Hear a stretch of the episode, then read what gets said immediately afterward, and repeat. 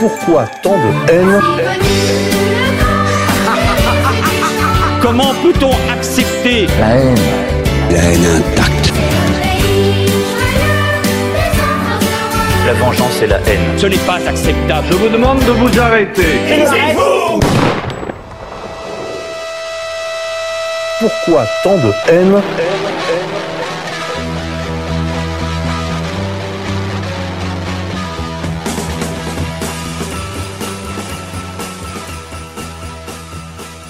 Chers amis auditeurs, bonjour, bienvenue pour cette édition de Pourquoi tant de haine, l'émission des génocides imaginaires sur les antennes de RFM. J'ai le plaisir de recevoir à ce micro Xavier de Faits et Documents. Xavier, bonjour. Bonjour Monsieur K, bonjour à tous. On se retrouve aujourd'hui pour évoquer le souvenir d'Emmanuel Ratier, le souvenir mais aussi l'exemple, parce qu'en préparant cette émission, Xavier, vous m'avez précisé que vous souhaitiez pas faire euh, quelque chose de trop pompeux, ce qui est un petit peu l'habitude de la droite radicale, euh, pour ne pas dire de l'extrême droite la plus bête du monde. Donc euh, non, euh, on va pas faire euh, un défilé au flambeau en scandant le nom d'Emmanuel Ratier, auquel répondront par le cœur présent des militants aux cheveux ras autant que leurs idées. On va aujourd'hui invoquer l'exemple d'Emmanuel Ratier parce qu'Emmanuel Ratier était un homme d'une grande humilité, il avait des modèles. Et je crois qu'il faudra quand même en dire un petit mot.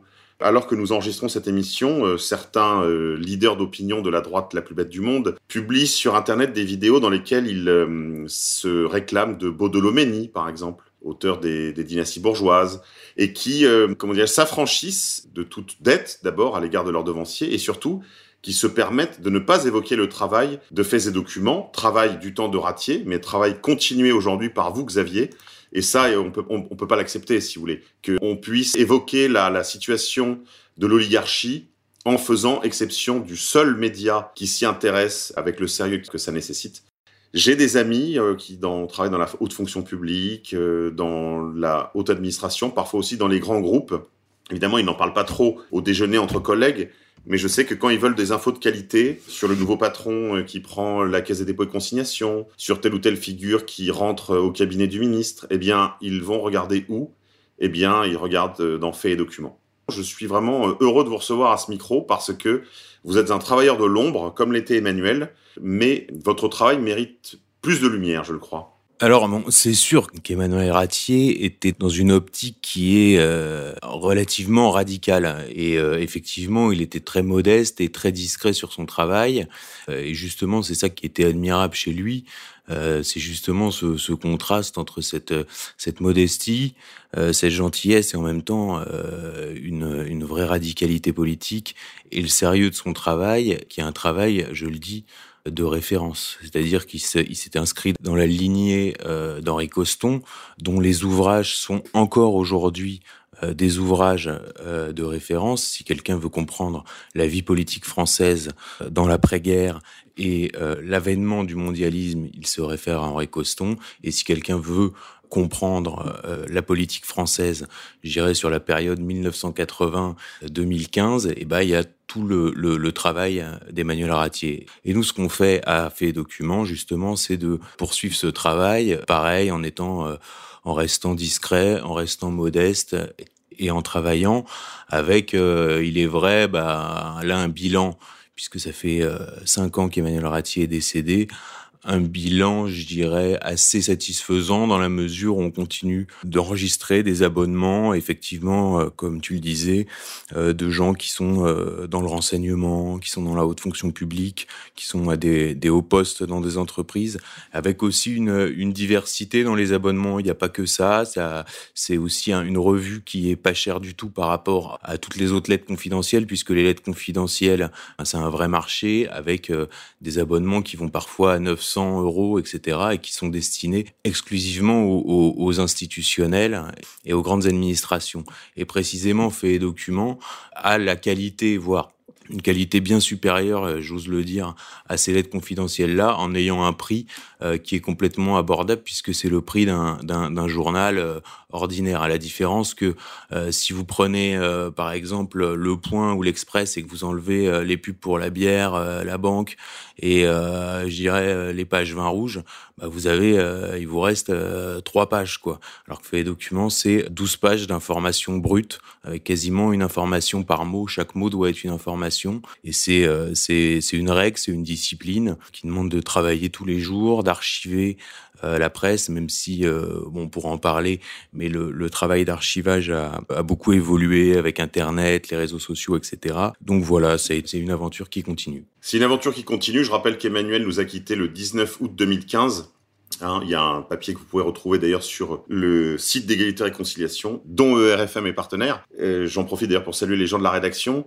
qui, euh, qui font ce qu'ils peuvent pour euh, se référer à vos travaux. Je pense en particulier à cette belle émission que vous avez réalisée il y a quelques mois maintenant euh, sur le numéro 1 du pays, Alexis Colère. Je pense que ça, ça a prouvé, je dirais, l'intérêt tout à fait immédiat et très immédiatement politique de votre travail, ce démontage du moteur de la Macronie en fait, hein, euh, et qui nous expliquait aussi certaines divergences à l'intérieur du système, divergences qui, dans la mesure du possible, peuvent profiter au peuple français dans la mesure où il est possible de les exploiter.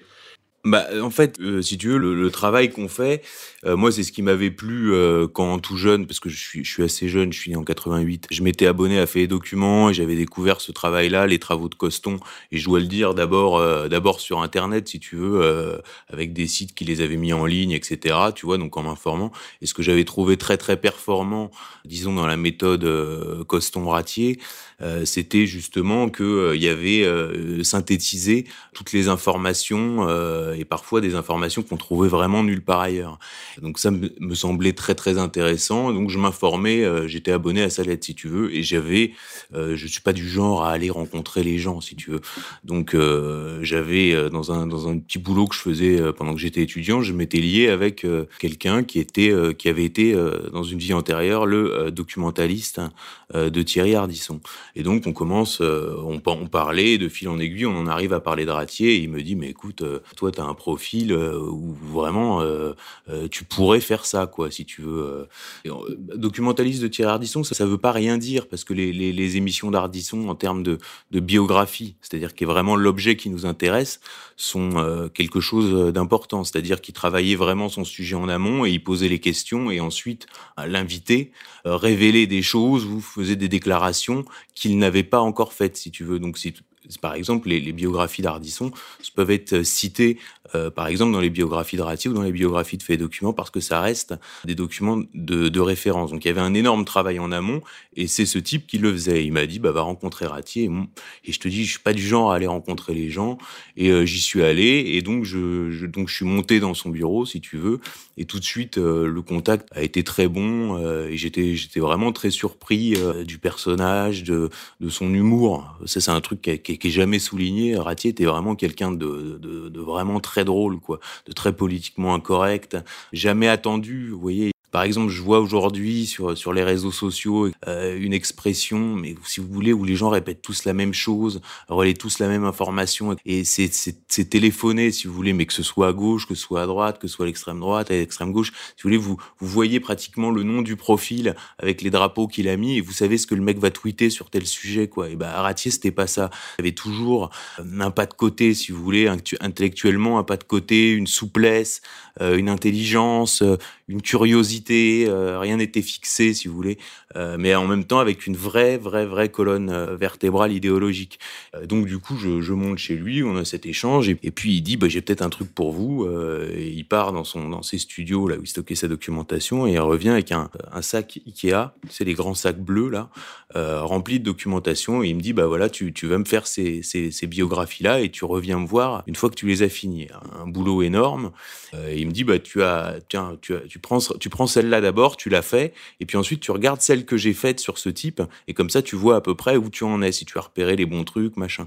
Et le type, c'était euh, un type qui s'appelait euh, Richard Moati, euh, un truc comme ça, c'était un, un magouilleur du PS, enfin bon, peu importe. Et, donc du coup, je, fais toutes ces bios pendant un an. Euh, là, je fais, euh, je fais des bios, des bios, des bios. Je bouffe de la bio, je bouffe de la bio, je bio. Enfin, je, vraiment, j'en bouffe quoi. C'est-à-dire tous les jours une biographie, le soir en rentrant une biographie, le matin en me réveillant une biographie. Euh, dès que j'ai le temps, une biographie. Et puis au bout, d'un an, je, vais le voir. Donc je lui envoie le, travail que j'ai réalisé et il me dit non, c'est vraiment bien, c'est vraiment très bon. et puis là, il me resserre un, autre sac pour pour faire des bios. Et euh, il se trouve qu'à ce moment-là, est là, on est allé à l'été 2013, si tu veux, et à ce moment-là arrive le, fameux congrès du PS, tu sais, où Valls commence à faire son discours sur euh, Frédéric Aziza, euh, Alain Soral, Dieudonné, etc. Et Ratier m'avait parlé de Soral, de Dieudonné, etc., qu'il appréciait beaucoup. Euh, et il se trouve que dans le stock de bio qui m'avait donné, il y avait euh, la documentation relative à Frédéric Aziza. Donc moi, je, fais le portrait, je fais la bio comme euh, comme je l'aurais fait, et euh, je lui demande, bah, vous avez le, mail de Soral, on pourrait le mettre sur son site, ça vous ferait de la pub pour votre lettre. Et donc, de fil en aiguille, bah, Alain Soral le prend, on, met la biographie sur le site, et il revient de vacances, quoi et euh, parce que c'était l'été, donc il revient de vacances, il avait, il avait un portrait et surtout, bah, il y avait euh, énormément de demandes d'abonnés, quoi. Donc on s'est dit, euh, ça c'est quand même, euh, c'est quand même vachement bon. Et puis ensuite il me présente à Soral et là on monte un, un partenariat avec égalité réconciliation. Donc ce partenariat là qui a fait que ensuite moi j'ai fait les, les, les, biographies à partir de septembre 2013, j'ai fait les portraits de faits et documents et euh, l'après-midi je travaillais euh, pour le site d'égalité réconciliation en lien avec Thomas qui était le, le rédacteur en chef à l'époque et qui m'a supporté donc euh, pendant au moins deux ans quoi. Et après, ce qui était agréable, c'est donc je faisais le portrait pour fait document, et en plus, ça apportait une réactivité par rapport au site. C'est-à-dire qu'on a, on avait réussi à mettre en place un truc hyper euh, puissant. On voyait les types arriver, et puis euh, donc on faisait les bios, et puis quand le type arrivait dans l'actu, euh, bah, on avait la bio quasiment prête pour le site. Tu vois, ça avait été le cas euh, avec Richard Malka, ça avait été le cas avec euh, Léa Salamé, par exemple. Il y a eu cette interview assez délirante de la sœur de Soral chez Ruquier. Et, là, on, avait le portrait de Léa Salamé en stock, on le met et immédiatement, il y avait un truc du style, je sais pas moi, 170 000 vues, plein d'abonnements. Donc Ratier était très satisfait de ce partenariat-là. Et en plus, il faut le dire, les militants d'égalité et réconciliation aidaient à, classer la documentation.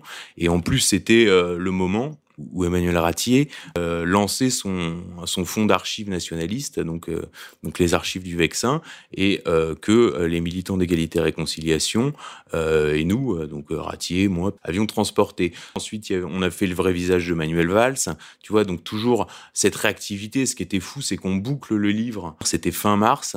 Tu vois, et le, le, lendemain du bouclage du livre, le texte était bouclé, si tu veux. Le lendemain, il est nommé Premier ministre. On, on a juste à changer Premier ministre, Premier ministre, Premier ministre, et le bouquin était, était prêt, si tu veux, pour sa nomination comme Premier ministre. On avait acquis à la fois donc la force de faits et documents, qui est le travail en profondeur sur le long terme, et la réactivité d'égalité réconciliation et d'internet sur l'actualité et qui était un truc qui, était hyper agréable à faire quoi. Ce que tu dis là euh, Xavier ça me fait penser à de la boxe en fait, c'est-à-dire qu'on sent euh, tu vois l'entraînement de fond. Là ça c'est le travail de fait et document. Il y a ce travail en fait de préparation physique et puis il y a le ensuite le rythme du boxeur qui agit et réagit à l'actualité. Et c'est vrai que cette, euh, ce, ce partenariat, euh, c'est quelque chose de, de terrifiant pour la, la, partie adverse. Juste pour revenir sur Manuel Valls, il faut quand même dire aux militants, aux sympathisants euh, de d'égalité et réconciliation, aussi bien qu'à toutes les hum, gens qui étaient engagés dans la manif pour tous, que d'une certaine façon, cette coalition assez large a fini par avoir la peau de Manuel Valls, qui était destinée à devenir président de la République. Hein. Euh, il, est, parti de rien, il a été fabriqué par l'oligarchie comme d'autres l'ont été. Il, a, il, a, il pesait 4% des voix lors des primaires du Parti socialiste, et ensuite il est devenu Premier ministre, après avoir été longtemps ministre de l'Intérieur, c'est-à-dire l'homme fort du régime, l'homme fort du régime Hollande. Et c'est vrai que ce livre a été d'une certaine façon la balle d'argent qui a tué le, loup-garou euh, Valls euh, en plein milieu de sa course hein, d'accession à l'Élysée. D'ailleurs, je, je m'étonne, je me suis étonné de cette couverture de Valeurs Actuelles lors du décès de Jean Raspail, où il y avait euh, d'un côté Jean Raspail et de l'autre côté euh, Valls. Et on présentait en quelque sorte Valls sur, enfin, sur le même plan que, que Jean Raspail. Et aucun moment dans, dans l'interview de Valeurs Actuelles, alors on voit bien l'idée sous-jacente de Valeurs Actuelles, mais dans aucun moment dans l'interview, il était, il était rappelé par exemple, que Manuel Valls c'était celui qui avait maté la manif pour tous. Enfin, je veux dire, aujourd'hui, quand on voit ce qui se, ce qui se passe en banlieue, ou même, même le, le mouvement des Gilets jaunes, je veux dire, la manif pour tous, c'était quand même, euh, c'était, c'était Gandhi, quoi. Enfin, il y avait vraiment, euh, c'était des, des, des, familles, des machins qui ont été euh, matraqués. Et euh, je me suis étonné que Valeurs Actuelles, donc, mettre sur, sur le même pied. J'ai trouvé que c'était un peu une, une spa, quoi, si tu veux, cette, euh, couverture. Et surtout, jamais il n'a été rappelé que, Manuel Valls avait réprimé la manif pour tous. Alors bon, il, essaye de revenir aujourd'hui, mais je pense que on est dans une dans un mouvement de fond où, euh, ces gens-là vont, disparaître. Déjà, il y a un effondrement là sur. Alors, tu vois, sur les, tu sais, sur la réactivité, c'est pas très compliqué. Euh, comment on fait? On, a les annuaires du siècle tous les ans. Bon, tu fais les mecs qui rentrent au siècle. En général, au prochain remaniement, bah, celui qui, qui rentre, et eh bah, tu l'as. Tu vois, par exemple. Euh, euh, là, je vois euh, Nicolas Revel, donc, qui est le fils de Claude Sarraute, qui devient numéro 2 à Matignon, là, avec Jean Castex. Bon, pareil, tu le vois rentrer au siècle il y a, il me semble, quatre ans, quoi. Donc en fait, les types, tu les repères à l'avance de cette façon-là. D'ailleurs, si si je peux dire un mot sur le siècle, il y a une un petit épisode, euh, je dirais pas qui m'a déplu, mais qui m'a euh, qui m'a amusé, si vous voulez. C'est-à-dire que euh, je me rappelle d'une critique du Canard enchaîné, euh, mais il y a y y a des années, d'un ouvrage de Coston où le Canard enchaîné chroniquait encore Coston, bon en, en l'attaquant, mais en disant que malgré tout c'était quand même un truc de référence et que la grande presse prenez bien soin de, ne jamais le citer, quoi, ne jamais en parler, quoi. Il y a un vrai blackout. Et euh, là, sur, euh, il y a eu un épisode sur le siècle où euh, des gilets jaunes ont trouvé une liste du siècle. Alors je sais pas où ils l'ont trouvé, j'imagine dans une poubelle ou quelque chose comme ça qui n'était pas l'annuaire du siècle, qui était la liste d'un dîner. C'est-à-dire l'annuaire, en fait, il est édité une fois par an où tu as les membres et les invités, avec une distinction entre les membres et les invités. Et j'ai été surpris que ces gens-là n'aient jamais fait référence au travail de Ratier, quoi. Juste, euh, le premier livre sur le siècle est sorti en 96. Il y a eu une réédition en 2011 et il y a eu une réédition en 2015. Et nous, on a fait euh, les derniers rentrants au siècle jusqu'en 2018. Là, ça fait quelques temps que je les ai pas fait parce que à vrai dire, quand on fait euh, les bios du siècle, les gens nous écrivent en disant ouais c'est un peu chiant parce que c'est vrai que c'est un peu chiant, c'est que des des énarques, des familles d'énarques, de machin euh, qui s'échangent les postes, machin. Bon, c'est c'est un intérêt, mais si tu veux. Oui, c'est pas passionnant, c'est pas Game of Thrones, ouais. Voilà, c'est ça. C'est pas passionnant. Euh, sur les choses un peu un peu plus passionnantes, on y reviendra après. Et j'ai été surpris donc ce le, le, type qui a sorti ça, enfin en tout cas qui a porté le le truc, est un un gars de Vincent Lapierre qui a dû qui a dû partir maintenant. Ouais, Thibaut, ouais. Très sympa. Voilà. Bon, bah lui, il a pas fait une fois référence au, boulot de ratier. Après, j'ai vu, il y a eu plusieurs niveaux. Il y a eu carrément euh, le niveau rigolo, c'est euh, Laurent Mauduit euh, de Mediapart, qui est quand même un, vieux de la vieille, qui vient du monde. Donc lui, t'inquiète pas, qui, connaît très bien le boulot de ratier. Bah, lui a dit, oh, il y a eu un scoop. Des gilets jaunes ont enfin dévoilé euh, la liste du siècle. Alors, Laurent Mauduit, tu vois, euh, là, c'est là, ça relève carrément de la blague et de la malhonnêteté. Euh, en plus, euh, bon, je rappellerai que Laurent Mauduit euh, jouait le petit télégraphiste pour Yves de Cardrel quand Yves de Cardrel était en, en difficulté à valeurs actuelles. Alors là, si vous si vous comprenez pas pourquoi euh, un journaliste qui vient de l'OCI et qui est à Mediapart euh, joue le télégraphiste pour euh, Yves de Kerdrel à Valeurs Actuelles. Si vous comprenez pas euh, ce que c'est que la franc-maçonnerie, vous comprenez rien à, ces, à, ces, à, ces, prises de position. Donc ça, c'est pour Laurent Mauduit. Et puis, j'ai été étonné aussi de voir euh, que Russia Today avait fait un article pareil où nous, on n'existe pas. quoi. Et je sais qu'à Russia Today, par exemple, il y a un garçon fort sympathique d'ailleurs qui s'appelle Jonathan Moadab euh, moi, Jonathan Moadab, je l'ai, connu chez Ratier. C'est-à-dire qu'à l'époque, il animait le cercle des volontaires, dont il avait claqué la porte parce qu'il considérait qu'ils n'étaient pas assez radicaux euh, sur le sionisme et la question juive. Donc, il, il avait claqué la porte du, du, cercle des volontaires. Et donc, il avait monté son, son site qui s'appelait euh, Agence Info Libre et il faisait appel à Ratier pour aller couvrir des des sujets. Et, et c'est drôle qu'il n'ait ait pas du tout mentionné notre travail alors qu'il le connaît très bien. Et je me suis rappelé d'un un, ami, un ami à moi euh, qui est membre de la communauté juive et qui m'avait dit euh, "Écoute, euh, chez toi, il m'avait appelé, il m'a dit ah, tiens chez toi, il y a un drôle de gars là, il s'appelle Moadab. Tu sais que je le connais bien." J'ai dit ah bon tu le connais bien comment ça euh, euh, Il me dit ouais ouais ouais il fait le fou euh, mais euh, t'inquiète pas je connais bien sa famille à mon avis il, reviendra vite au bercail. Euh, je dis ah bon comment ça? Bah, Il dit ouais euh, c'est une famille ils sont très engagés dans la communauté. il était aux éclaireurs israélites à Vincennes dans une troupe qui s'appelle les Lougris Shoshana etc. Sa famille est très engagée dans la communauté c'est des gens très bien et et à mon avis ça durera pas son truc c'est une petite crise passagère et donc là j'ai pu vérifier avec euh, l'affaire de la fuite euh, du dîner du siècle qu'il avait euh, qu'il avait même pas qu'il même pas mentionné Ratier quoi il a ni fait les documents alors que voilà quoi il, sait très bien Oui, alors c'est vrai que c'est une habitude. C'est vrai que c'est depuis déjà du temps de Coston, tu le rappelais, cette habitude en fait de ne jamais citer ni Ratier ni Coston, quoi, selon les époques. Alors que évidemment, les gens qui s'occupent de euh, réseaux, de carrière, de biographie, connaissent tous parfaitement l'existence de ce travail. Pour, pour le cas de, du petit Thibaut, je pense que c'est plus soit de l'ignorance ou euh, je dirais euh, il a voulu aller au, au, comment dire, au cœur de son propos, mais pour les autres, il bossait avec la Pierre la Pierre il a, il a- j'ai fait euh, deux ans de radio avec lui Oui, mais euh, quand il a fait ça, je crois que vraiment, enfin, je le connais un tout petit peu. Je, je veux pas le défendre euh, outre mesure, mais je pense que là, on a plus affaire à de la naïveté, euh, voilà.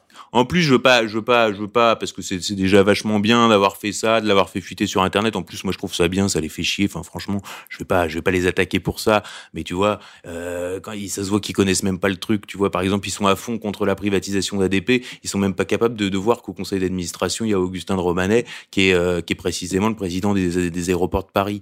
Enfin, tu vois, c'est ce genre de truc, tu vois. Et t'inquiète pas que Mauduit, euh, lui, euh, il le sait très bien, mais il, il le relève pas non plus, tu vois. Donc, euh, euh, certains par ignorance et d'autres par euh, par calcul. Encore que Mediapart peut très bien euh, attaquer euh, Augustin de Romanet, il s'en prive jamais puisque Augustin de, Ro- de Romanet, si tu veux, couvre toujours les agissements des autres. Là, sur l'aéroport de Paris, bah, c'était une énorme opération avec avec des financiers, bah, en, en l'occurrence Bernard Mourad, Emmanuel Goldstein, puis d'énormes intérêts derrière. Et puis c'était Augustin de Romanet qui portait le chapeau exactement comme il avait porté le chapeau pour Alain Bauer quand il était à la Caisse des dépôts et consignations. Donc c'est assez ambigu. Donc Mediapart ou même euh, Andeveld peuvent se permettre de taper sur Augustin de Romanet. C'est un c'est un punching ball euh, assez confortable comme toutes ces ces aristos de la de la haute fonction publique. Revenons sur la méthode, parce que moi, j'ai, moi, j'ai eu la chance de voir euh, la façon dont travaillait Emmanuel Ratier. Il a eu la gentillesse de me montrer ses archives.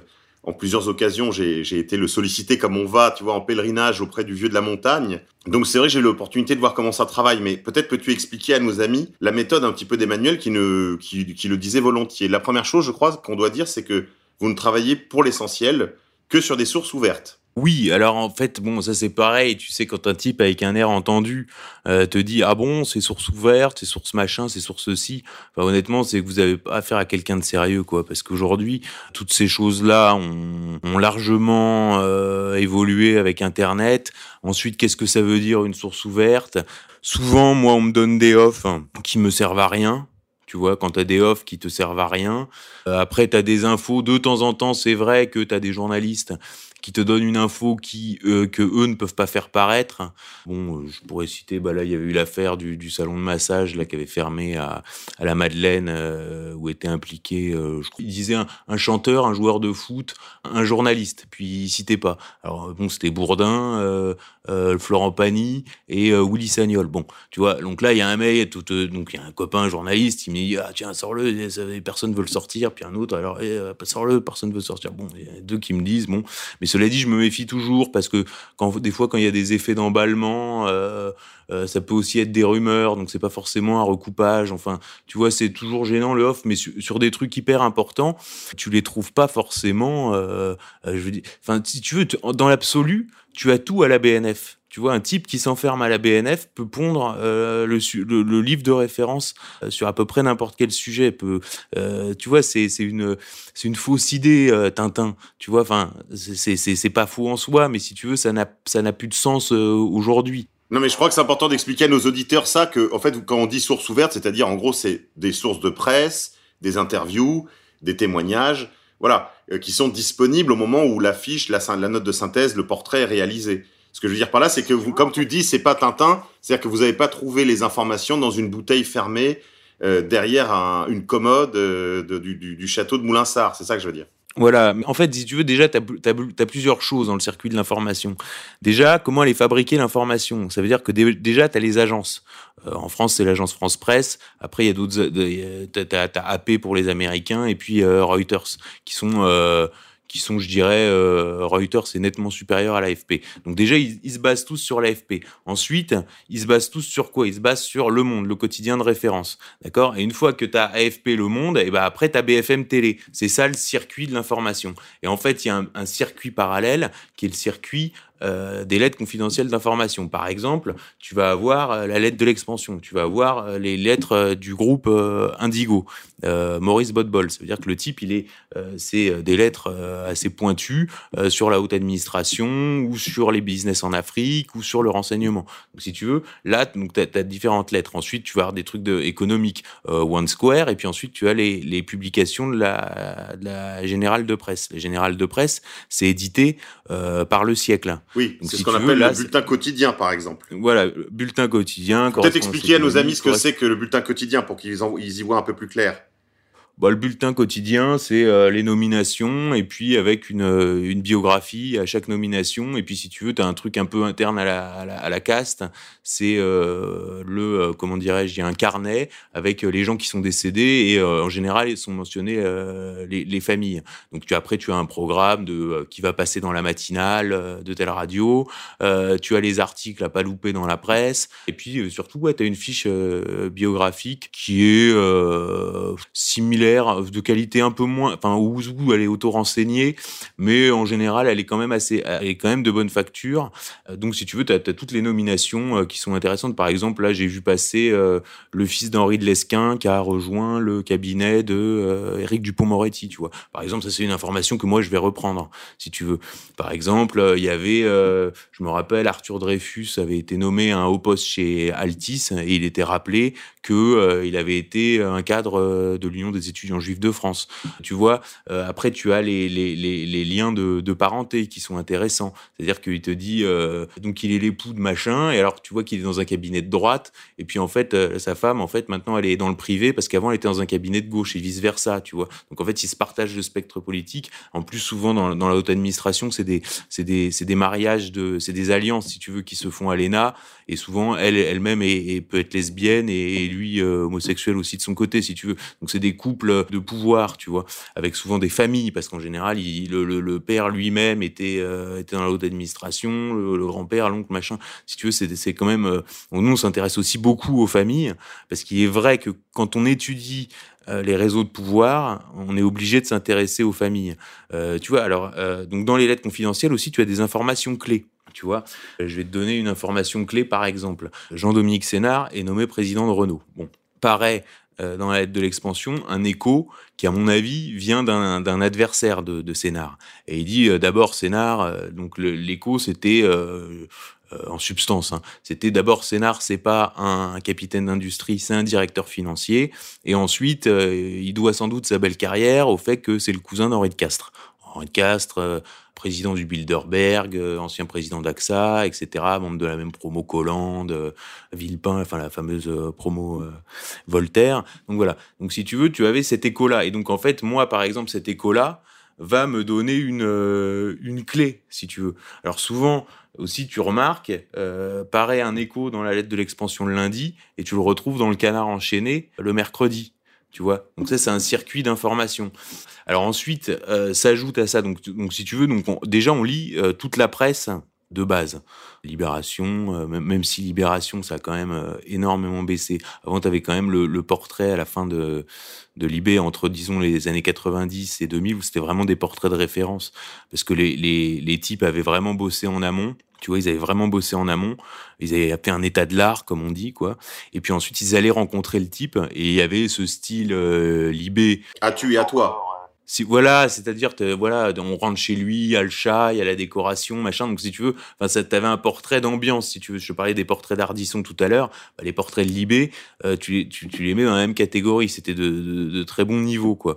Et euh, bon, là, aujourd'hui, les, les, portraits de Libé, c'est affligeant, quoi. C'est toujours, euh, je sais pas quoi, un transsexuel, migrant rwandais qui se produit en off en Avignon et ça fait du bien. Enfin, tu vois, des trucs, des trucs hallucinants. Donc, Libé, il y a de moins en moins de choses. Le Figaro, il y a pas grand-chose chose. Bon, Le Monde, ça reste quand même, euh, tu peux, tu peux dire ce que tu veux, mais euh, voilà, ça reste quand même le truc. le Parisien, de temps en temps, il y a un truc. L'Obs, L'Obs, ça se casse un peu la gueule. le Point, ça se tient. Il y avait les hauts et les bas du Point, de valeurs actuelles aussi. Les top et, les top et flop un petit peu. Ouais, valeurs actuelles, des fois, il y a, tu vois, par exemple, leur, leur euh, journaliste, la police, euh, bon, qui est bien tuyauté, tu vois, parce que c'est pareil, euh, il est bien tuyauté parce qu'il a un parcours, parce qu'il a des réseaux, parce qu'il a une famille, tu vois ce que je veux dire. Bon, lui, il est bon, tu vois, lui, il faut le suivre. En fait, tu vois, en fait, c'est pas tellement des journaux. C'est pas un titre. Voilà, c'est un journaliste qui est pas mal à suivre, tu vois. Par exemple, dans le challenge, il y a les échos à la fin qui sont pas mal. Et le type est mort là cet été d'ailleurs. Si tu veux, tu, repères quoi. Donc ça, ça vient avec le temps. Puis ensuite, ouais, tu as, les lettres confidentielles. Et puis ensuite, ça, aujourd'hui, tu peux l'avoir dans des moteurs de recherche spécialisés pour la presse, pareil, qui coûtent extrêmement cher, donc qui sont réservés à des administrations. C'est ça que j'ai l'idée que je veux vraiment faire passer, c'est que les gens que les gens pensent pas qu'ils aient euh, l'information accès à toute l'information parce qu'ils ont un portable avec Twitter, quoi. C'est vraiment ça, ça devient pénible parce que honnêtement, sur, moi, je, te dis au début, on m'avait dit, ah, tu vas voir, ça va révolutionner le truc Twitter. Enfin, honnêtement, je l'ai même plus, quoi. C'est que des conneries, quoi. C'est que des mecs, des ados de 13 ans qui mettent euh, des, des gifs euh, de noir en train de faire des grimaces, quoi. Enfin, ça n'a aucun intérêt, quoi.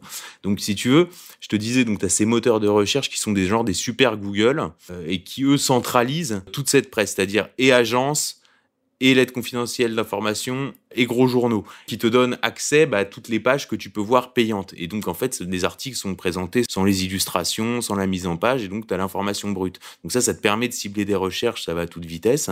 Oui, c'est des métamoteurs comme euh, LexisNexis, par exemple. Par exemple, quand tu regardes l'article d'Ariane Chemin, le... d'ailleurs, Akirati avait ouvert ses archives et puis qui lui avait, euh, qui lui avait craché dessus derrière. C'est encore un autre cas. Bon, tu regardes son premier article sur euh, Benalla, quand elle lance l'affaire Benalla dans le monde. Euh, donc en fait, et, Benalla est identifié sur une vidéo. Donc là, elle a une source, si tu veux. Bon, alors après, tout le monde a spéculé. Est-ce que c'est euh, des réseaux de Squarcini à la préfecture de police de Paris, machin Donc ça, ça c'est la spéculation, parce qu'il faut comprendre que dans tout le monde, dans le monde politique et médiatique, en fait, tout le monde est complotiste. Quand il y a une information qui sort, personne se dit tiens, il y a une information qui sort. Tout le monde se dit ah tiens, d'où ça vient? Qui lui en veut? Qui a balancé Qui en veut? Oui. Voilà. Donc là, si tu veux, bon, tout le monde a dit oui, c'est les réseaux Squarcini euh, de la préfecture de police de Paris. Je, je sais pas si c'est vrai, je sais pas si c'est faux. Enfin, c'est ce que les gens ont dit, quoi. Donc tu vois, donc elle a été tuyautée. Et ensuite, tu regardes la suite de l'article, qui est une présentation de Benalla. Et tu vois dans l'article qu'elle savait même pas la veille qui c'était Benalla. En fait, elle a tapé sur Factiva, elle a tapé Alexandre Benalla et elle a pris euh, ce qui était disponible à l'époque, c'est-à-dire deux brèves de euh, Maghreb confidentiel, donc une lettre du groupe Indico qui est relative à l'Afrique et donc qui rapporté qu'il était, je sais pas quoi, euh, euh, garde du corps de, Macron et qu'il avait fait des sociétés de sécurité, qu'il avait été dans le truc du PS. Tu vois, elle avait, elle, avait repompé ces deux, ces, ces, brèves-là, si tu veux. Donc après, quand tu dis euh, que les gens nous citent pas, c'est pas forcément vrai. Il y a des, par exemple, bah, tu vois, justement là, tu vois, l'affaire Benalla m'y fait penser. par exemple, l'Obs a repris une de nos informations récemment sur euh, une membre, enfin quelqu'un de l'entourage de Benalla qui était qui était membre de l'église de Scientologie. Enfin, c'était pas c'était pas une information, euh, mais ça, les, les, médias, ils aiment ça, tu vois. Donc ça, ils ça, ils ont bien repris en disant selon certaines sources, tu vois, ils ont pas cité. Et sinon, euh, Nicolas Beau, qui est quand même un, bon journaliste. C'était euh, de mémoire, c'est lui qui s'était payé Bernard-Henri Lévy. Euh, m'a quand même cité sur euh, l'initiation de Benalla parce que le journaliste spécialiste de la maçonnerie à l'Express avait sorti que Benalla avait été initié à la GLNF et nous on avait dit non, on avait le document euh, à présenter en disant non, il a été initié à la Grande Loge Unie euh, du Maroc bien avant et euh, sans passer par les trois enquêtes, enfin il y avait eu un traitement de faveur et donc on avait publié tous les documents dans, dans fait les documents et, et Nicolas Beau nous avait cité donc oui de temps en temps on est cité, de temps en temps on est repris écoute, non, l'idée c'est de, c'est de, je te dis, quand moi, alors, quand j'ai repris fait les documents, je vais te dire, j'avais 26 euh, ans.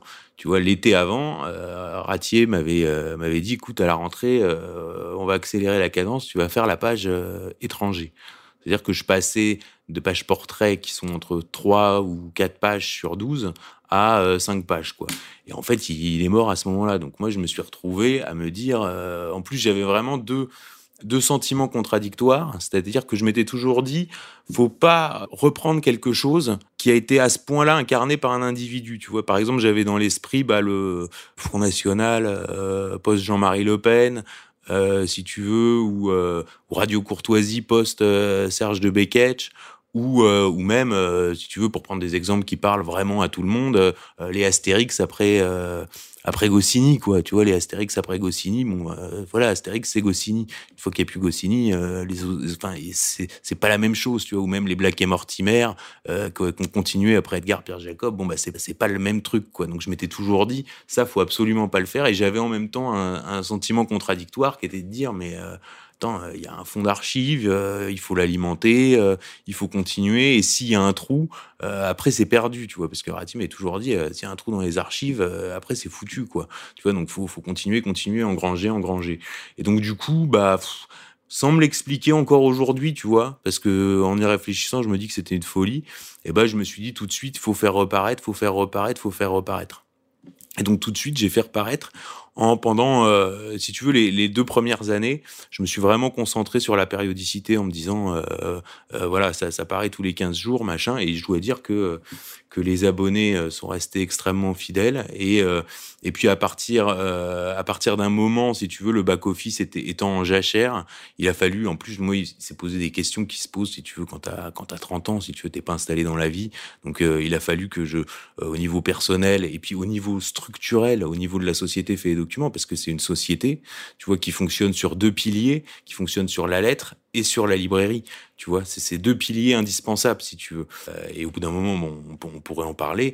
Euh, donc moi, c'était au moment où je me réinstallais, au moment où je créais la société. Donc là, si tu veux, euh, j'ai vraiment priorisé sur mon contenu par rapport à la périodicité. Si tu veux, bon, les gens étaient abonnés pour 21 numéros. Si j'en faisais que 15 dans l'année, eh ben, il y en avait 15. Mais si tu veux, l'abonnement continuait sur l'année d'après. Tu vois, il y a pas, y y a, pas eu de d'escroquerie. Et les gens, les gens ont très bien compris, si tu veux, parce que c'est quand même un, un, un euh, un boulot très important. Et surtout, on a été ralenti par cette histoire de librairie et on a été euh, je dois le dire, on a été plombé, quoi, parce que. Euh... Il faut dire un mot de ça. Tu viens de le dire. La lettre, enfin la presse, c'est toujours quelque chose qui coûte plus que ça ne rapporte. Hein, la presse, c'est toujours comme ça. Et on peut dire que le poumon du modèle économique qu'avait monté Emmanuel Ratier, c'est ça marchait sur deux jambes. Tu viens de le dire, librairie et la revue. Ben voilà, parce qu'on n'est pas, on n'est pas en kiosque, donc ça fait un point de vente où les gens peuvent découvrir la lettre, euh, la voir entre les mains, euh, parce qu'on est quand même sur un modèle. Nous, on n'est que papier, si tu veux. Moi, je considère, il y a, y a soit t'es que Internet, c'est-à-dire Mediapart, quoi, grosso modo, soit t'es que papier, canard enchaîné. Si t'es entre les deux, tu vois, par exemple, l'Obs ont essayé de, de, faire un truc, machin. Ceux qui essayent de faire un truc entre les deux, ça se pète la gueule. C'est soit t'es que Internet, soit t'es que papier. Tu vois, donc nous, on est que papier. Si tu dévis de, de, de ce truc-là qui est clair et net, tu vois, le canard enchaîné se maintient, Mediapart se maintient parce que ils sont euh, fixes sur leur modèle. Donc nous, le modèle est que papier. Donc si tu veux que les gens aillent à la librairie, puissent discuter avec Vincent, euh, voir aussi, puis il y avait une ambiance particulière à librairie Facta, tu vois, c'est une ambiance où, où les gens rentraient comme dans un, dans un truc parallèle, si tu veux, se mettaient à discuter de choses, enfin, qui était vraiment une ambiance. Euh, la première fois j'étais, j'étais rentré, j'avais vraiment trouvé ça exceptionnel. Il y avait déjà ce côté atypique de Ratier, il y avait cette radicalité de Ratier, euh, c'est-à-dire s'en foutre du candidaton. Tu vois, là, je parlais des gens qui, qui, nous, qui nous rendent hommage et ceux qui nous rendent pas hommage. Bah, j'ai noté, par exemple, Aurélien Bélanger, qui fait des, des, des, chroniques, et libraire, écrivain, et qui fait des chroniques à France Culture. Et ben lui, il a lui, lui, contrairement à beaucoup d'autres, soi-disant euh, de nos milieux, comme on dit, bah lui a fait un, une, une, chronique d'hommage à Ratier sur France Culture. Tu vois, j'étais, j'étais sidéré quoi, en comparant Ratier à Balzac. Tu vois. Mais il y a un peu de ça. Non, mais la comparaison n'est pas, elle est audacieuse, elle honore son auteur, mais mais c'est pas délirant. Je veux dire, Balzac était ce qu'on appelle un conspirationniste. Comme tu l'as dit, tous ceux qui s'intéressent à la politique, tous ceux qui en font en France ont une mentalité conspirationniste. Comme tu le disais tout à l'heure, ils demandent toujours d'où est parti le coup, qui a balancé ça, euh, à qui ça profite, etc.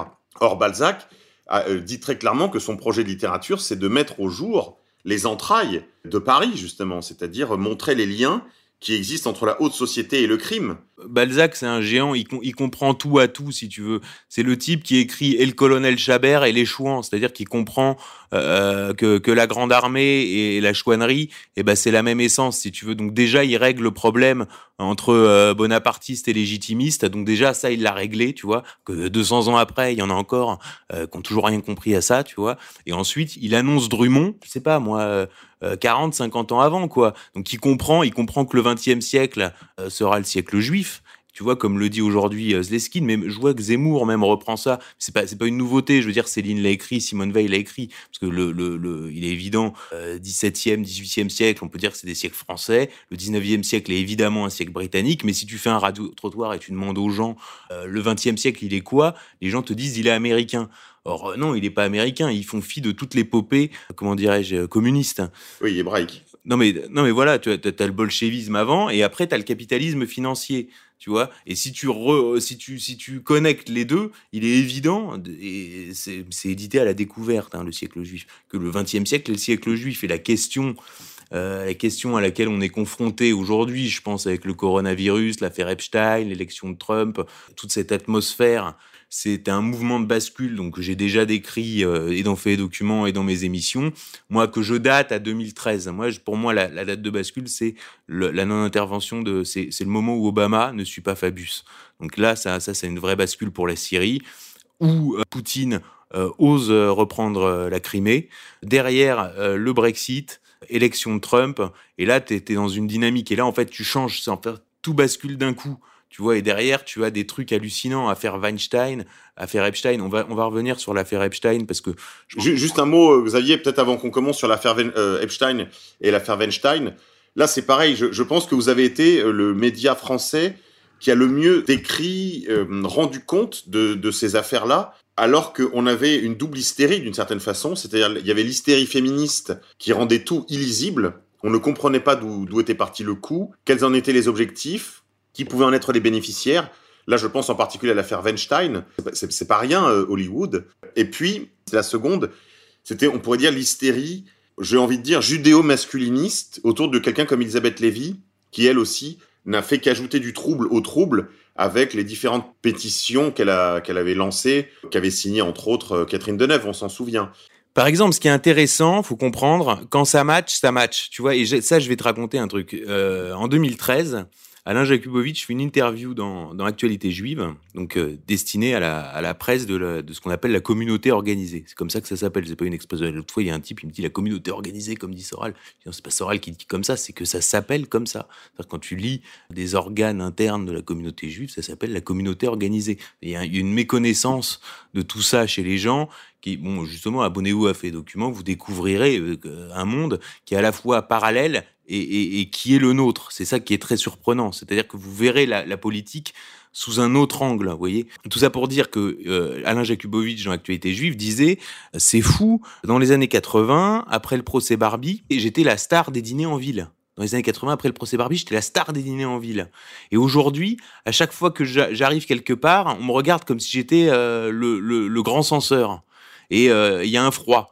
Et là, tu, comprends le changement d'ambiance, c'est-à-dire que dans les années 80, euh, voilà, euh, il défend Barbie avec euh, avec Roland Dumas. Après, il faut voir l'évolution de Roland Dumas, qui lui va après se retrouver avec Vergès, donc qui défendait la partie adverse, si tu veux. Donc c'est un, long un long processus de, de maturation. C'est exactement comme quand Yvan Attal dit j'en ai marre quand je vais dans des dîners du cinéma, les gens me reprochent mes positions sur Israël dans le milieu du cinéma, tu vois? Et donc faut comprendre, c'est un long processus de maturation. Faut aussi comprendre Trump comme ça, c'est-à-dire que les gens qui te disent ah oui mais Trump euh, dans les années 80 il a été sauvé par Rothschild, euh, dans les années 80 il était copain avec Roy Cohn, en plus il vient du milieu de l'immobilier à New York. C'est vrai que on pourrait y revenir dans l'affaire Epstein, le, milieu de l'immobilier à New York je crois qu'il y, a, rien de pire sur Terre, quoi. Objectivement, il n'y a pas plus violent, pas plus crapuleux. Il y a, enfin, je sais pas si a un milieu pire, quoi.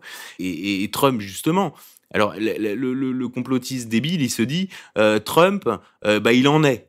Et puis, tu peux aussi te dire, bah, Trump, s'il fait partie de ces gens qui ont, vécu là-dedans. Oui, qui a, en fait, c'est un survivant de ça. C'est, on, pourrait dire ça comme ça, comme ça, quoi. Et tu te dis justement, moi, c'est ça que je vois. Je me dis sa radicalité et sa solidité, parce que c'est pareil, le type qui a un, blog complotiste sur Internet pour t'expliquer, parce que je reçois des tas de mails comme ça, ça sert à rien de m'en envoyer, que Trump est crypto-juif, hein, euh, je lui dis, mais euh, regarde le niveau de diabolisation. C'est-à-dire qu'il est diabolisé, il se prend la, diabolisation de Le Pen, plus l'affaire Fillon, plus... Euh, enfin, je veux dire, c'est au jour le jour. C'est-à-dire tous les jours, il y a un livre. L'ancien conseiller, après il y a sa nièce, ensuite il y a une actrice porno qui explique qu'il a une bite en forme de champignon. Enfin, c'est un truc de malade. C'est-à-dire que tous les jours, il y a un truc, quoi. Il y a personne qui supporterait ça. Et le type, il est droit dans ses bottes. Et ça, ça prouve, ça prouve, ça accrédite l'idée qu'il est quand même soutenu, euh, je le pense, par l'armée et que lui-même est solide dans ses positions. Et tout le mouvement Quanon est un mouvement complètement fou, si tu veux. Le Quanon, c'est un truc qui est presque magique. Là, je viens de recevoir une étude que j'étais en train de lire avant qu'on commence l'émission sur le côté justement ésotérique et magique du QAnon bah, C'est bien que tu répondes à cette question parce que c'est vrai qu'à chaque fois que je fais des interventions, on me pose cette question. Quid de QAnon? Quoi en penser? Voilà, alors moi j'aimerais avoir euh, tes lumières là-dessus parce que c'est vrai que c'est une question qui revient tout le temps. Il y a un côté mystérieux parce qu'on te dit oui, c'est des gens de la haute administration Trump qui euh, font fuiter des infos.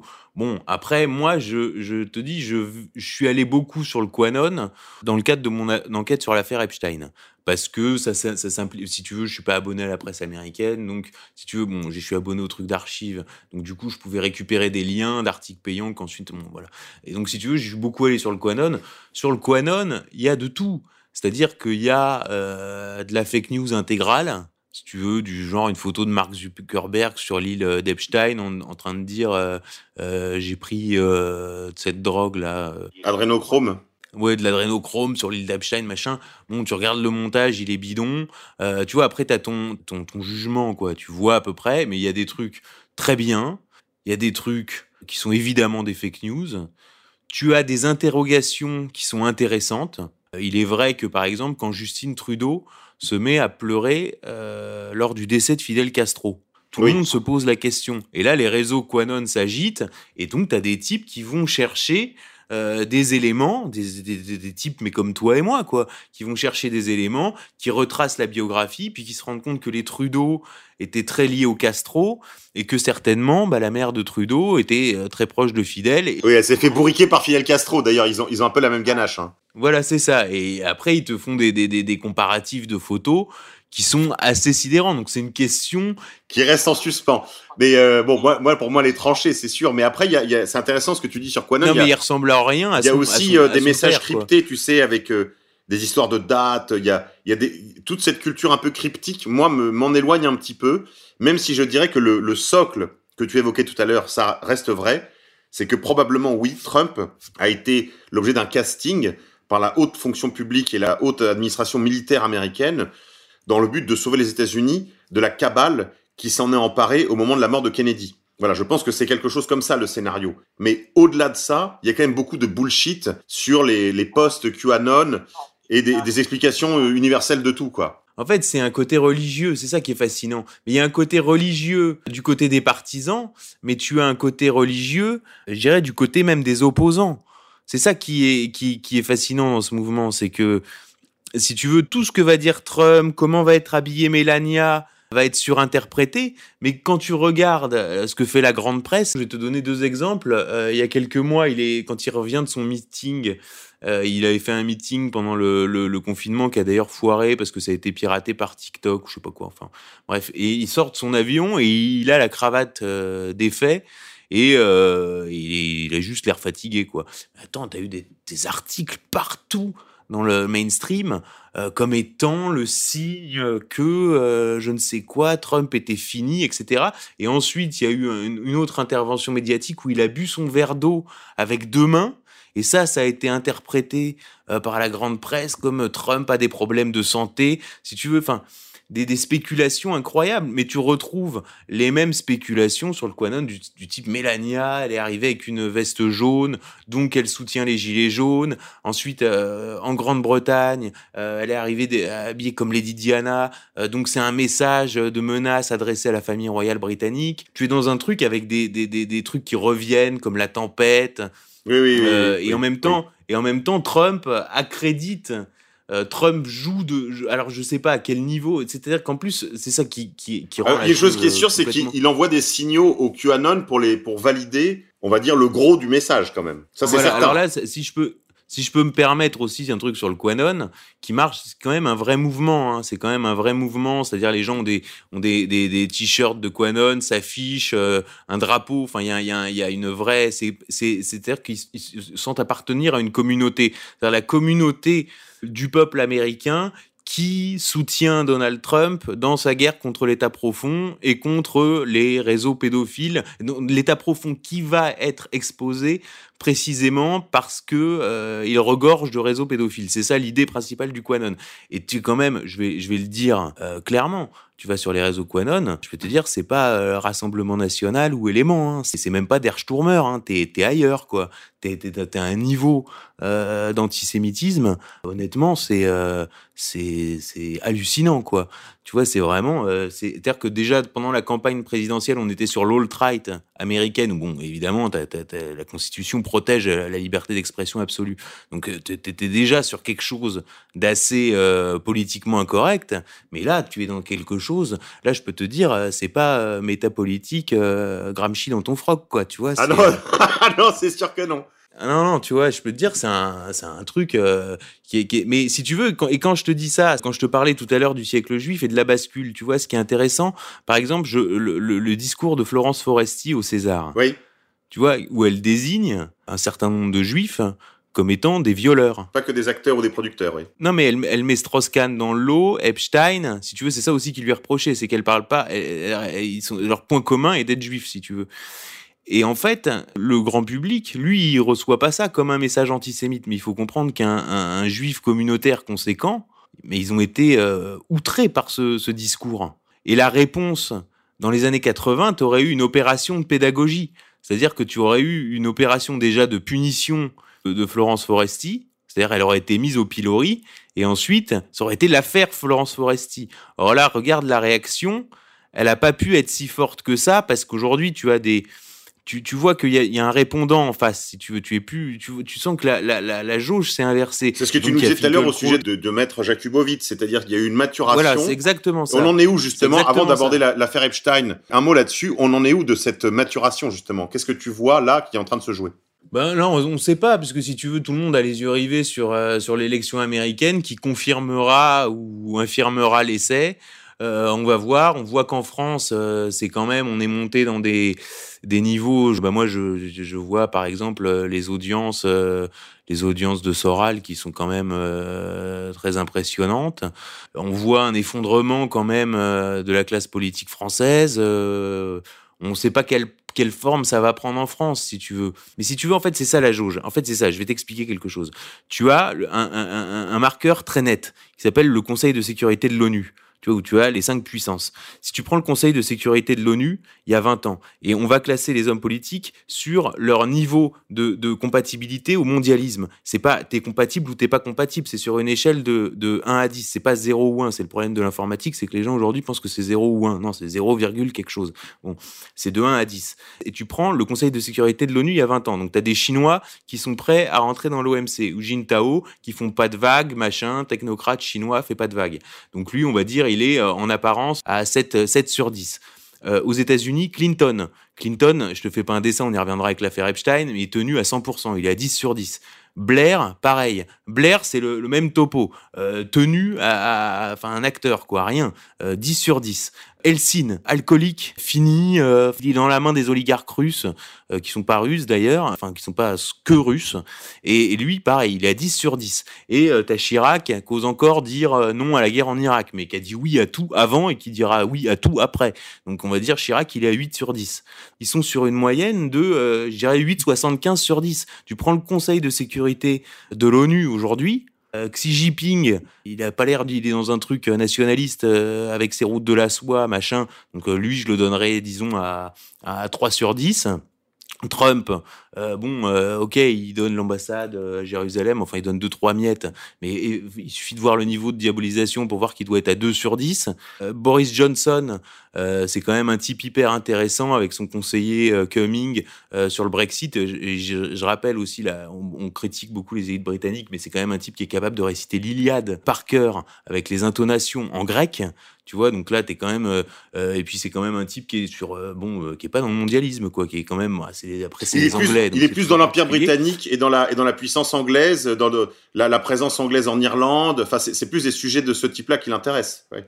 Voilà, c'est ça, exactement. Et d'ailleurs, il n'y aura pas d'atome crochu, en fait, contrairement à ce qu'on pense avec Trump, parce qu'en fait, Trump est très opposé aux Britanniques et aux monarchies du Nord. D'ailleurs, là, on peut, et il a des vues sur le Canada, tu vois, justement, pour, euh, pour emmerder le Commonwealth. Et là, justement, si nous, on avait une politique nationale, au lieu de penser que dans le cadre européen, on pourrait euh, proposer un deal à Trump, où nous, on reprendrait le Québec et lui prendrait le reste du Canada. Enfin, tu vois, pas, pas dans ces termes-là, mais sur le moyen terme quelque chose comme ça, tu vois, imaginer un truc pour la mettre à l'envers aux Anglais tu vois. Si on était dans un mode de pensée national, mais ce qu'on est, ce qu'on est absolument pas. Donc là, pour l'instant, on essaie de, mendier des trucs aux Allemands et aux, Hollandais. Et donc tu as Macron. Et euh, Macron, lui, il est au niveau de Chirac, quoi. Donc, si tu veux, euh, si tu prends le Conseil de sécurité de l'ONU et que tu regardes le niveau de soumission des cinq euh, dirigeants du monde les plus importants au nouvel ordre mondial, et bah, tu es passé de 8,75 à, je dirais, 4, 4 ou 3,5. Donc voilà, donc c'est ça, c'est cette bascule-là qui compte et qu'il faut analyser. Et surtout que ça bascule aux États-Unis, quoi, ce qui est quand même un, vrai truc. Et en même temps, est-ce que euh, le nouvel ordre mondial, euh, ne pouvant pas se réaliser, va pas entraîner l'Occident dans sa chute, tu vois? Et là, on voit avec euh, toute, toute la problématique du coronavirus, c'est-à-dire des types qui sont en train de perdre le pouvoir et qui renversent la table et qui ruinent tout. Oui, ce qu'on appelle la stratégie Samson, c'est-à-dire si, si c'est foutu pour nous, c'est foutu pour tout le monde quoi tu vois, là, il réactive la planche à billets, donc on, va, on peut se retrouver, tu vois, déjà les cours de l'or qui explosent, euh, une perte de confiance en la monnaie, on peut avoir de l'hyperinflation demain, euh, une ruine de l'économie réelle. Donc là, il tente, il tente, du coup, le, coronavirus, en fait, est un coup d'État mené par, euh, par les mondialistes via essentiellement bon, euh, la fondation Gates et le Forum économique mondial de, Davos. D'ailleurs, j'ai été étonné parce que dans mon, dans mon émission, j'avais employé le terme le grand reset. Tu sais, j'avais dit, c'est le grand reset. Et là, Klaus Schwab, donc président du Forum économique mondial de Davos, vient de publier un livre sur le coronavirus qui s'appelle euh, Covid-19, le grand reset. J'étais sidéré, je me disais, euh, bon, bah, tiens, j'ai bien vu le truc. Donc, si tu veux, là, il, tente un dernier coup de force avec ce, truc, mais qui prend pas. Et moi, je, suis désolé, je, regarde dans la rue, les gens y croient pas, quoi. J'étais à Bandol pendant les vacances, que des familles euh, blancs, normaux, classe moyenne, tu vois, congés payés, enfin normaux, quoi. Personne portait le masque tu vois, alors que tu as une injonction à porter le masque toute la journée dans tous les journaux, sur ton, ton Twitter, maintenant tu as carrément un bandeau Covid-19, tu vu, euh, qui s'affiche, où tu cliques, où tu as toutes les informations du Covid, enfin, on bombarde les gens et les gens euh, en ont rien à foutre, quoi, ça, ça, ça n'imprime plus, ça n'existe plus, quoi. Ça glisse comme sur les ailes d'un canard. Donc on va, on va voir comment ça va basculer. Alors l'affaire Epstein, c'est combien de numéros de faits et documents à ce jour? 10 numéros et euh, en fait si as fuité si tu veux l'été dernier une masse documentaire sur l'affaire Epstein qui était euh, en trois piliers c'est-à-dire euh, le document judiciaire déclassifié. D'ailleurs on peut se demander pourquoi des documents judiciaires fuitent comme ça sur internet. Est-ce que c'est pas à bout d'un moment quelqu'un au département de la justice qui est proche de Trump qui se dit bon bah perdu pour perdu au moins on fait fuiter les documents puisque de toute façon il y aura des blocages au niveau de la justice. Deuxième pilier de cette documentation très importante donc 2000 pages de documents judiciaires déclassifiés, les euh, carnets de vol donc du jet privé d'Epstein, des jets privés d'Epstein, puisqu'en fait il y en a, il y en a deux, il y a un roulement, hein, euh, faut qu'il y en ait toujours un à disposition. Donc les journaux de bord, qui sont un document incroyable où tu as les, listes, tu vois, du, des, t'as les mecs euh, qui a participé au vol avec les masseuses, les machins, quoi, tu vois. Et puis, euh, enfin c'est, c'est vraiment un, d'où, tu vois, tu peux, tu peux tout refaire toute la carte, les déplacements. Enfin c'est, c'est vraiment quelque chose d'incroyable et surtout un document qui pour moi euh, et si tu veux, dans le cadre de faits documents, des documents, j'en ai vu, si tu veux, entre les annuaires du siècle, des annuaires de loges maçonniques, enfin vraiment des documents, j'en ai vu passer. Mais d'un document comme le livre noir d'Epstein, je le dis, c'est un document historique. C'est un document absolument historique. Voilà, c'est la mine d'or. C'est la mine d'or. C'est le truc qui, qui arrive jamais. si tu veux. Et en fait, alors pourquoi je me suis intéressé particulièrement à l'affaire Epstein? Parce que justement, en ayant lu les bouquins de Coston et en ayant, et en ayant bossé avec Ratier, j'ai retrouvé des noms que je n'avais vus que chez Coston et chez Ratier. Tu comprends? Tu vois, par exemple, bon, j'ai même pas envie d'en parler, mais il y a un type euh, qui a un blog euh, antisioniste qui nous a dit qu'on l'avait repompé. Tu vois, mais il est gentil. Mais par exemple, la première occurrence de Leslie Wexner dans Fait Documents, c'est en 2000. Euh, Epstein, euh, la première occurrence de euh, Jeffrey Epstein dans Fait Documents, c'est 2005. la première occurrence de Jean-Luc Brunel, c'est dans un, dans un livre de Coston, qui doit dater de 1965, où il y a le changement de nom de Ben Chemoul à, Brunel. Donc si tu veux, c'est aussi ce travail-là. De fond, ce dont on parlait tout à l'heure, c'est ce travail de fond, de d'archivage, de, de, de, En fait, vous mettez des munitions à gauche, quoi. Voilà, et qui te, et si tu veux, tu comprends pas forcément ce que t'écris. En fait, si tu veux, tu écris quelque chose. C'est comme quand vous faites un puzzle, en fait. C'est comme faire un puzzle. Au début, tu, tu vois pas la forme. Voilà, c'est ça, exactement ça, voilà. Et donc, si tu veux, j'ai vu des noms que personne connaît, tu vois, Edmond Safra, les Bronfman, euh, euh, ces familles-là, donc qui avaient été étudiées par euh, par Coston et Ratier. Et là, je me suis dit, bah en fait, c'est comme si Coston et Ratier, si tu veux, ils avaient ils avaient identifié un appartement, tu vois, ils savaient que c'était à cette porte, si tu veux, ils savaient à peu près qui y habitait, mais ils savaient à peu près la disposition des meubles, ils avaient vu les plans, mais ils n'étaient jamais rentrés dedans tu vois. Et là, avec l'affaire Epstein, bah, j'avais le, les clés de la cave, euh, les clés du grenier, euh, les clés de l'appartement, les clés des chambres, euh, la clé du coffre-fort, tout, tout, tout, toutes les clés. Et toutes les clés sont là. Et donc nous, on a fait cette importante étude qui conclut, pour la faire vite, qu'en fait, Jeffrey Epstein a été recruté, si tu veux, par des agences de renseignement occidentales, essentiellement, je pense, CIA, Mossad, même si des liens avec le, le MI6 sont pas exclus, mais essentiellement le Mossad, et qu'ensuite il a été réaffecté en fait au moment où, tombe le mur de Berlin, disons un groupe qui s'est auto-appelé le méga groupe, d'accord, qui est en fait un groupe de milliardaires juifs américains, de familles. C'est ça qu'il faut bien comprendre, c'est des familles, c'est des clans familiaux. On est vraiment dans le parrain, quoi. Hein, et c'est toutes des familles qui sont arrivées de Russie euh, au début du siècle, qui ont fait fortune euh, dans des activités criminelles, euh, mafieuses, essentiellement pendant la prohibition. Je veux dire, Al Capone, c'est vraiment l'arbre qui cache la forêt, quoi. Donc, qu'on fait des, fortunes, qu'on blanchit de l'argent, qu'on réinjecté ensuite dans les casinos et qui ensuite se sont légalisés essentiellement dans l'immobilier, dans la finance, etc. donc, ces groupes de familles se sont dit en 91, maintenant le monde sera unipolaire. Si on tient ce pays, c'est-à-dire si on tient les élites de ce pays, si on tient sa classe politique, si on tient son administration, si on tient le monde des affaires, on est les maîtres de ce pays et de sa puissance économique, de sa puissance militaire, de sa puissance stratégique et elle sera à notre service et au service d'Israël. Et d'ailleurs, ils se sont appelés le méga groupe et euh, dans le seul article qui est sorti dans le méga groupe, qui est sorti dans le Wall Street Journal, Charles Bronfman, donc qui est membre de la famille Bronfman, euh, dit on a voulu rester très discret parce qu'on ne voulait pas apparaître comme le grand Sanhédrin, c'est-à-dire l'instance suprême de la communauté juive. Et donc, ce groupe de familles a financé euh, l'opération de Jeffrey Epstein et ils ont fait chanter euh, absolument, bah, si tu veux, tu, tu, retrouves Tony Blair, José Maria Aznar. C'est en plus le carnet réalisé en 2004. Donc tu as à peu oui, près. en fait, c'était le, les dirigeants de, l'Europe d'alors. Euh, c'était l'OTAN en fait hein, voilà. aussi. Hein. Il, y a, il, y a un petit parfum d'OTAN aussi derrière ça. C'est Tony Blair, Aznar. Voilà, mais, si tu veux, tu, tu comprends absolument pas euh, certaines décisions politiques si tu as pas ça en tête. Si tu veux l'invasion de l'Irak qui est indexée sur une réponse aux attentats du 11 septembre, qui est un truc complètement dysfonctionnel, tu comprends pas que qu'il y ait pas de enfin si tu veux tu, tu peux pas le comprendre si tu sais pas que les types on, les fait chanter quoi. Mais clairement ça veut dire que t'as as baisé une gamine et on a la cassette tu vois, et c'est pas, c'est pas le Watergate, tu vois, c'est pas, même Monica Lewinsky, c'est un tiroir de l'affaire Epstein. L'affaire Weinstein, c'est un tiroir de l'affaire Epstein, si tu veux. Euh, je vais t'expliquer. Euh, Weinstein et Epstein, c'est un circuit, en fait. C'est-à-dire que les, les, les, actrices, elles étaient repérées par Maxwell Epstein jeune, elles servaient dans le réseau, et ensuite elles sont reversées dans le circuit Miramax, mais pas dans les grands films, si tu veux, mais dans des navets produits par Miramax. Donc en fait, c'est le même circuit. Woody Allen, Woody Allen, c'est le même circuit. Faut comprendre dans qu'est-ce que c'est le scénario de Manhattan? C'est le scénario, il baise, une gamine de 16 ans, tu vois? Et ben cette gamine là, qui l'a inspiré pour Manhattan, qui est soi-disant son super chef-d'œuvre, Euh, D'ailleurs, le vrai chef-d'œuvre de Woody Allen, c'est Zelig. J'invite les gens à, regarder ça et vous comprendrez beaucoup de choses. Euh, et ben la gamine qu'il a baisée, c'est ensuite devenue l'assistante d'Epstein, si tu veux. Quand tu tires, tu trouves tout. Et ce qui est intéressant, et c'est là que je veux, je veux conclure, et comme ça on conclut sur le coronavirus, c'est que euh, au bout d'un moment, la politique euh, devient plus si intéressante que ça. Encore que euh, y a des, y a des, on retrouve tous les neveux de, de Ghislaine Maxwell dans l'administration Clinton. Il y a des énormes affaires de pédophilie dans l'administration, euh, pas, Clinton, euh, dans l'entourage d'Hillary Clinton.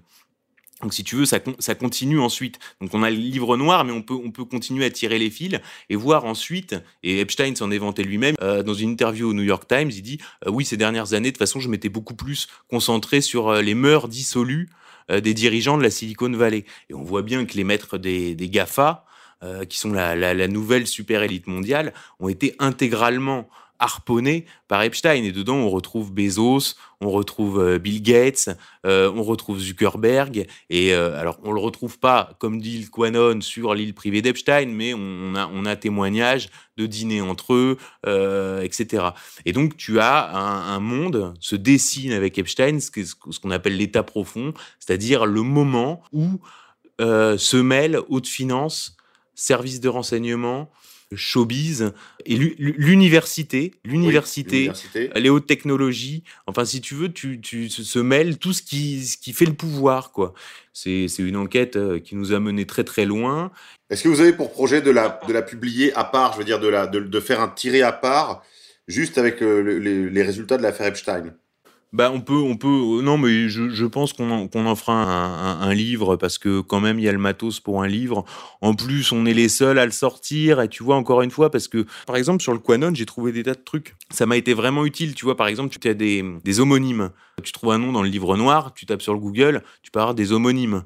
Bon, bah, t'avais des types sur le Quanon qui avaient identifier les types à l'avance. Donc ensuite, toi, tu, tu, tu, pars sur ton moteur de recherche professionnel, tu, tu recoupes les machins. Tu vois, j'ai bossé avec, euh, euh, par exemple, un annuaire de, euh, de, la pairie britannique. J'ai bossé avec un annuaire américain qui s'appelle Philanthropy Inside. C'est tous les dons philanthropiques des mecs. Voilà. Et, et non, non, ça, ça, fait, ça fait vraiment une belle enquête. Et je te dis, on, ouvre toutes les portes. Bah, c'est pas compliqué. Tu vois, sans me vanter, j'ai fait une petite émission euh, sur le coronavirus. J'ai enregistré ça fin mars. Et bah, euh, alors que je m'étais pas intéressé au coronavirus, tu vois, j'étais vraiment à ce moment-là vraiment plein de mon enquête sur l'affaire Epstein. Et, en y repensant, j'ai tout dit dans l'émission et j'ai tout dit parce que j'ai compris le coronavirus en travaillant sur l'affaire Epstein. Et si, alors ça peut sembler complètement euh, bizarre de dire ça comme ça, et, mais une fois qu'on a compris ce que je dis, bah, on a tout compris, quoi. Oui, oui, bah, en fait, c'est simple. Si, c'est possible pour expliquer à ceux qui nous découvriraient, qui ont du mal à comprendre ce que tu veux dire. C'est qu'à partir du moment où cette maladie est principalement, essentiellement une maladie politique, et pas une maladie euh, qui touche à la santé humaine, que c'est une maladie médiatique, que c'est en fait c'est une maladie qui est diffusée par les canaux euh, d'information et de propagande. On comprend mieux euh, ton propos, c'est-à-dire de comprendre l'opération Covid-19 à la lumière en fait de la politique internationale, c'est-à-dire dans le but de l'agenda mondialiste, hein, tout simplement. Non, puis surtout, surtout qu'en étudiant le, réseau Epstein, il y avait tous les acteurs, tous les acteurs principaux du réseau Epstein à la manœuvre dans l'opération coronavirus. Tu vois, donc en fait, en m'intéressant à l'affaire Epstein, j'avais identifié les gens qui allaient devenir les acteurs principaux du coronavirus. Et pourquoi ils s'intéressaient à ça? Pourquoi il y avait tant de gens qui s'intéressaient à la lutte contre le sida dans le réseau Epstein? Qu'est-ce que c'était que la lutte contre le sida? Tu vois, donc je me, je me suis replongé là-dedans. C'était encore une fois une escroquerie. C'était encore une escroquerie, voilà. euh, toujours les mêmes, quoi. Bah oui, si tu veux, c'est le monde, c'est le lien entre VIH et SIDA qui est en cause, et même la plupart des prix Nobel, y compris ceux qui ont travaillé euh, dessus, euh, disent que ce lien est, est loin d'être évident et qu'en fait, il y a plus certainement un, problème, si tu veux, qui a été euh, l'injection massive de poppers dans les boîtes de nuit homosexuelles avec un certain nombre de rapports sexuels par nuit. Donc, tu as, si tu as 20 rapports sexuels par nuit sous poppers, donc le popper se détruit tes, défenses immunitaires et, et la MST euh, s'aggrave, si tu veux, puisque tu n'as plus de défense immunitaire. Mais si tu veux, comme politiquement, on pouvait pas dire euh, la libération sexuelle, parce qu'on est, dans les années 80, si on peut pas dire la libération sexuelle tue, tu vois, comme le tabac. Tu vois, si on peut pas, on peut pas dire ça politiquement. Donc, on invente, Ouais. on s'emballe, on y croit. C'est-à-dire, il y, a, il y a plusieurs possibilités, mais en tout cas, cette possibilité-là, on décide d'y croire parce qu'il faut, voilà. Et puis derrière, ce, ce, ce, euh, on est dans un presque un système de, de, de, de cavalerie euh, financière. C'est-à-dire que les gens donnent, donnent, donnent pour qu'il y ait un vaccin qui arrive jamais, voilà. Non, donc j'étais content de faire cette, euh, cette enquête sur, sur Epstein parce que, euh, tu vois, bah là, on, parle des cinq ans du décès d'Emmanuel Ratier. Et euh, c'est vrai que pendant cette enquête, j'ai beaucoup pensé à lui. Je me suis replongé dans les ouvrages de Coston, replongé dans les ouvrages de Ratier. Sur la bio de Robert Maxwell, bah, Ratier avait déjà euh, écrit énormément. Sur Safra, sur des tas de, financiers que les gens connaissent pas. Mais ça, je vous intéresse vraiment à rentrer dans ce monde-là parce que c'est un monde qui est à la fois parallèle et qui est le nôtre. Je m'explique. On retrouve au- au sommet de l'affaire Epstein toute la question d'un d'un aspect central de la communauté organisée, si tu veux, qui est euh, la tzedaka, c'est-à-dire la levée de fonds. Ça, c'est un truc, euh, il suffit de fréquenter la communauté pour comprendre que quand tu vas dans une réunion communautaire, ce qui est le, point central du tissu communautaire, c'est la corbeille, la corbeille, la corbeille. Et donc, c'est un commandement qui s'appelle la tzedaka, ça veut dire la charité. Mais cela dit, qui, qui tient, qui tient la tzedaka, qui organise la tzedaka, tu vois, qui tient? Donc, c'est des organisations qui s'appellent euh, Fonds social euh, juif unifié ou en France, l'appel unifié juif de France. D'accord? Et, aux États-Unis, c'est les United Jewish Appel, c'est le, même nom. Les tenants du méga groupe, donc ceux qui ont financé l'affaire Epstein, sont comme par hasard ceux qui contrôlent les levées de fonds de la communauté juive. D'accord? Et il faut comprendre que je vous parle pas d'un truc qui vous concerne pas. Parce que par exemple, là, je regardais, tu vois, en préparant cette émission, le, le programme des levées de fonds de l'appel unifié juif de France. Donc déjà, je vais rappeler que l'appel unifié juif de France, les statuts ont été rédigés par Jacques Attali et par Robert Badinter. Donc si tu veux, euh, sous Mitterrand, à l'époque où Attali était présenté dans la, dans la presse communautaire juive, hein, on est euh, dans les années 70, hein, quand, quand, il, quand il crée ça, il est présenté comme le, le bras droit de Guy de Rothschild. Donc en fait, Attali, quand il est devenu Sherpa de Mitterrand, c'était en fait le bras droit de Guy de Rothschild. Donc là, euh, et Badinter qui est devenu garde des Sceaux. Là, je regardais le programme pour euh, venir à, à l'époque actuelle. Qui anime les dernières levées de fonds de l'appel unifié juif de France? Nicolas Sarkozy, ancien président de la République, Jean-Louis Debré, ancien président du Conseil constitutionnel, ancien ministre de l'Intérieur, et euh, là, je voyais Pierre Moscovici, président de la Cour des comptes en exercice, Pierre Moscovici, président de la Cour des comptes en exercice et ancien commissaire européen au budget, si je me trompe pas. Enfin, tu vois, c'est pas c'est pas des gens qui ont aucune influence sur nos vies. C'est pas un truc euh, autonome. Donc il y a des intérêts politiques. Et donc là, tu vois, tu peux reprendre la phrase de Zemmour, tu sais la phrase de, Benjamin Constant que, Zemmour cite tout le temps. Tout est moral chez les individus euh, et tout est physique chez les masses. Et ben c'est c'est exactement ça. C'est-à-dire que individuellement tu vois, Sarkozy peut penser, oui, euh, il y en a, il y en a marre de cette bande de racailles, mais en tant que être collectif juif, et ben ça, devient les conversations rapportées à table avec euh, Carla Bruni Sarkozy, où il, dit, euh, on va métisser le, vieux sang pourri des Français. Donc ça, il le dit, ça c'est en privé, on va métisser le vieux sang pourri des Français, et en public, ça donne, il faut relever le défi du métissage. Tu vois, donc il s'inscrit bien dans le judaïsme politique, et donc les, déclarations d'avant, le karcher, le machin, le truc, euh, c'était des conneries. Mais ça, si t'as pas dans l'idée, tu comprends pas ce que c'est que la communauté organisée, si tu comprends pas de ces problématiques-là, ce que Benedetti appelle le judaïsme politique, tu peux rien y comprendre si tu veux. Nous, euh, bah, si tu veux, fait document clairement, euh, je veux dire, a jamais fait campagne pour Sarkozy, tu vois, clairement, euh, parce que tu, on savait euh, Thi- Thierry Gobert, euh, qui s'appelle Goldberg, dont qui est le meilleur copain de Sarkozy, avec Patrick Gobert, qui était le, le, le, président de la LICRA et conseiller communauté juive de Pasqua, ces réseaux-là. Thierry Gobert, qui lui-même est marié à une princesse de Yougoslavie, dont toute la famille se trouve comme par hasard dans le réseau Epstein. Et là, Thierry Gobert vient d'être jugé. Et dans les, dans les rapports du procès, on te dit, ah oui, les témoins rapportent un style de vie très dissolu. Tu vois, donc là, est-ce qu'il y a aussi un fil? Donc l'affaire Epstein va arriver en France et on voit euh, déjà dans la documentation qu'on a que, disons, ça se, ça se précise autour de l'époque Sarkozy-Hollande. Et ça coïncide, puisqu'en fait, Epstein a été condamné aux États-Unis. Ensuite, il a un casier judiciaire où il y a quand même marqué délinquant sexuel et ça rigole pas aux États-Unis. Hein. Euh, aux États-Unis, tu as des sites, tes condamnations, elles sont en ligne. Euh, ton, ton, tes opinions politiques, elles sont sur ton permis de conduire. Tu vois, sur ton permis de conduire, marqué si t'es républicain ou si t'es démocrate quand même. Tu vois, euh, on peut, on peut, on peut parler des Chinois, mais je veux dire, euh, quand en enquêtant sur l'affaire Epstein, je me suis rendu compte à quel point aux États-Unis, on savait tout sur tout. Tes voisins notes sur Internet pour ta réputation. Enfin, je veux dire, en fait, le, le, le, comment on appelle ça, le, le point social là des Chinois, ça existe déjà aux États-Unis. Et donc, si tu veux, là, le, le, le est-ce que le tabou, est-ce que le tabou sur l'affaire Epstein euh, va péter en France, où Epstein a passé sa vie après sa condamnation de, euh, de 2008 à sa sortie de prison. Et, et, la période qui passe en France, qui est 2008-2018, je suis désolé de le dire, mais coïncide avec le moment où la France prend le leadership mondialiste, le leadership néoconservateur. Donc, euh, donc voilà, donc l'affaire Epstein, elle est vivante et, euh, et à suivre, c'est vraiment un vrai sujet à suivre. Et en tout cas, ça accrédite l'affaire Epstein, la sortie de l'affaire Epstein accrédite, disons, la tendance lourde du Quanon. Je dis pas le Quanon dans le détail, mais en tout cas, euh, la tendance lourde.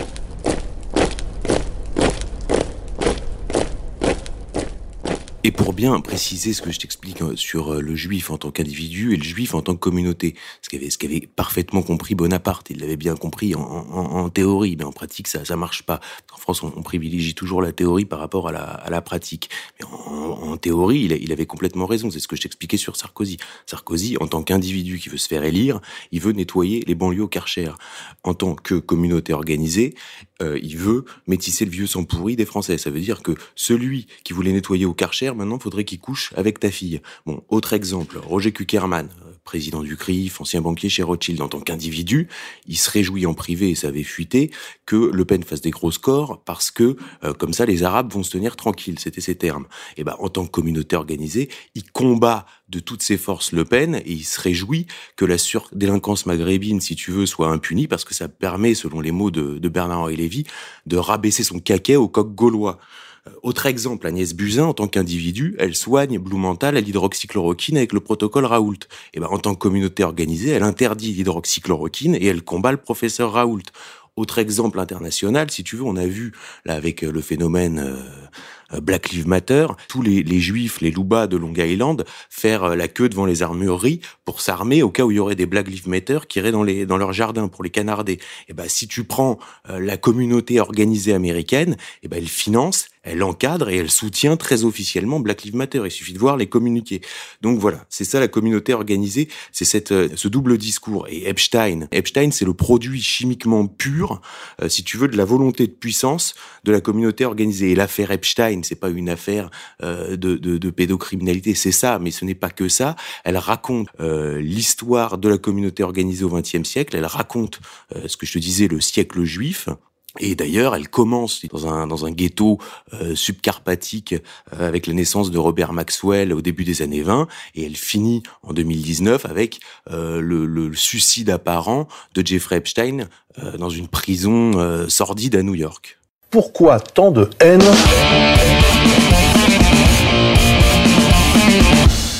Pouvez vous procurer des numéros à la librairie Vincent et euh, voir, peser le pour et le contre, euh, vous abonner, ne pas vous abonner, faire abonner autour de vous, et surtout avoir euh, avoir un temps d'avance. Comprendre des choses si vous dites enfin tu vois quand j'étais plus jeune et que je disais Fedoc je disais mais c'est incroyable ce truc c'est les lunettes tu sais dans Invasion Los Angeles tu vois, où le type trouve des, des, des, des, stocks de lunettes noires et quand il les met, bah, il voit la, réalité des individus, si tu veux. Enfin, c'est, un film un peu euh, euh très. C'est Carpenter, c'est ça. Et, euh, et, voilà. Et si tu veux, quand, je, quand j'étais plus jeune, je disais à mes potes, bah, putain, lis ça, c'est, les, les lunettes dans, le film de Carpenter, quoi. Et donc, voilà, si je veux donner une image un peu pop, un peu populaire de fait document, ce serait celle-là. Voilà. Merci à toi. Chers amis auditeurs, on se retrouve pour une prochaine émission. Je vous rappelle que vous pouvez nous faire des dons sur le site d'égalité et réconciliation, en particulier des dons euh, récurrents. Nous les apprécions tous spécialement parce qu'ils nous permettent de voir dans l'avenir et de pouvoir parer aux imprévus. Vous savez que nous sommes l'objet de campagnes de censure euh, acharnées, alors euh, n'hésitez pas à nous soutenir pour la continuité de cette aventure radiophonique. Chers amis auditeurs, à la prochaine. Pourquoi tant de haine? Comment peut-on accepter La haine.